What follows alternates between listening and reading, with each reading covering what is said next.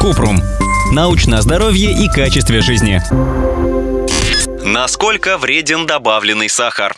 Добавленный сахар, теперь его еще называют свободный сахар, это все сахара, которые искусственно добавляют в еду или напитки. Сахар в чай и кофе, шоколад, йогурты, газированные напитки, хлопья для завтрака.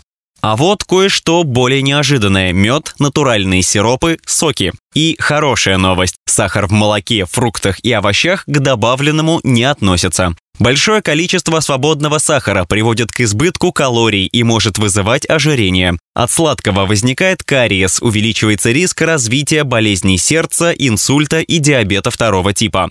Сколько сахара можно есть? В день можно съедать 52 грамма сахара, это примерно 13 чайных ложек, при условии, что суточный рацион составляет 2000 калорий. Это рекомендация Управления по профилактике заболеваний США.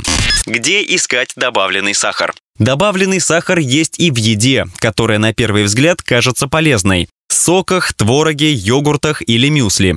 Стоит обращать внимание на состав продуктов на упаковке.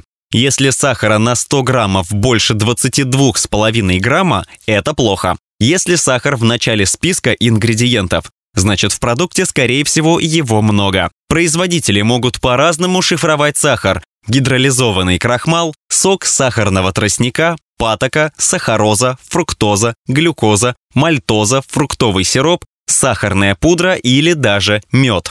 Для снижения ежедневного потребления сахара можно отказаться от сладкой газировки, сладкого чая, сахара в каше, ограничить фруктовые соки до 150 мл, а шоколад до 4 долек. Ссылки на источники в описании к подкасту. Подписывайтесь на подкаст Купрум, ставьте звездочки и оставляйте комментарии. До встречи!